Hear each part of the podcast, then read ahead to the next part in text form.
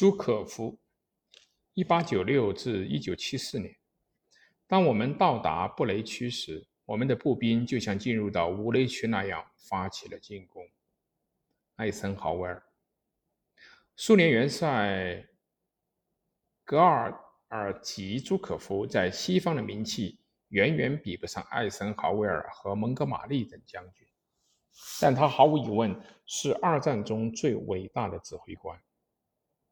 他在莫斯科、列宁格勒和斯大林格勒与纳粹侵略者的战争中力挽狂澜。他在莫斯科，后来又率领红军发动了反攻，一路挺进了柏林。没有红苏联红军的英勇作战和两千六百万人的伤亡，二战的结局或许会被改写。朱可夫是一个有才能的领导，他在苏联卫国战争中的赫赫战功，使他成为俄罗斯的民族英雄。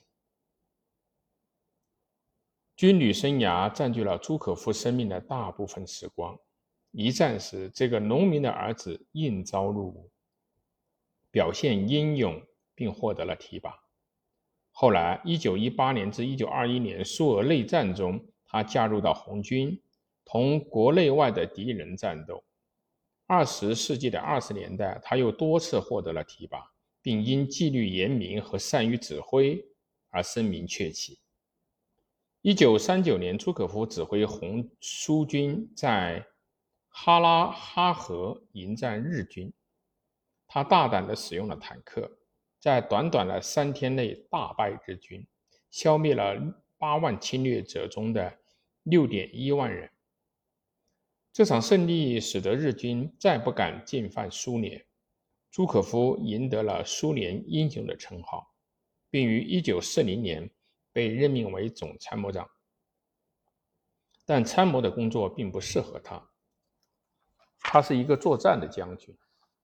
1941年的6月，当希特勒入侵苏联时，朱可夫的才能和专长得到了充分的体现。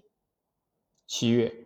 朱可夫被解除了总参谋长一职，但他很快重获重用，先后指挥了列宁格勒保卫战和莫斯科保卫战。在被围困的列宁格勒，他加强了防守，最终守住了这座城市。当德军逼近莫斯科的时候，他接管了莫斯科的防守。一九四一年寒冬。以损失手下四十万人中的四分之一为代价，朱可夫成功的阻止了德军，不仅保住了首都，还逼德军后退了两百英里。这是一场重要的胜利。下一个任务是最为可怕的战场——斯大林格勒。组织苏军反击，被任命为最高统帅部的副统帅的朱可夫。调动了一百万军队，超过了一点三万门的火炮，一千四百辆坦克和一千一百一十五架飞机，指挥了对德军第六军集团军的包围。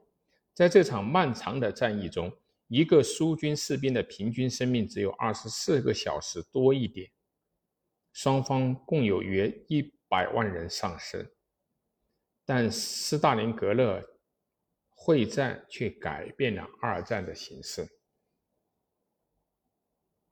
一九四三年，晋升为元帅的朱可夫又率领红军在库尔斯克取得了史上最大规模的坦克战的胜利。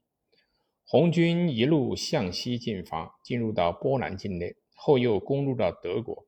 欧洲战场上最后一场伟大的战役在柏林的街道打响。苏军两大指挥官。朱可夫和科列夫元帅竞争谁率先攻入德国的国会大厦。一九四五年的五月一日凌晨，朱可夫致电斯大林：“希特勒已死。”第二天，柏林守军投降。二战结束以后，朱可夫成为民族英雄和国际英雄，整个苏军尊崇他为战神。西方的将军们也对他赞不绝口。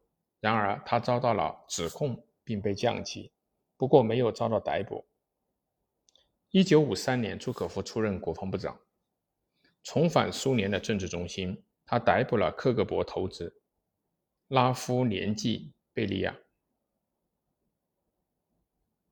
辅佐尼基塔赫鲁晓夫上台执政，但他比较独立，跟这个新领导人之间也总是有摩擦。一九五七年，他再次助赫鲁晓夫一臂之力，帮助他挫败了马林科夫集团。但随后，他又一次遭到了指控，并被解职。一九七四年，朱可夫去世。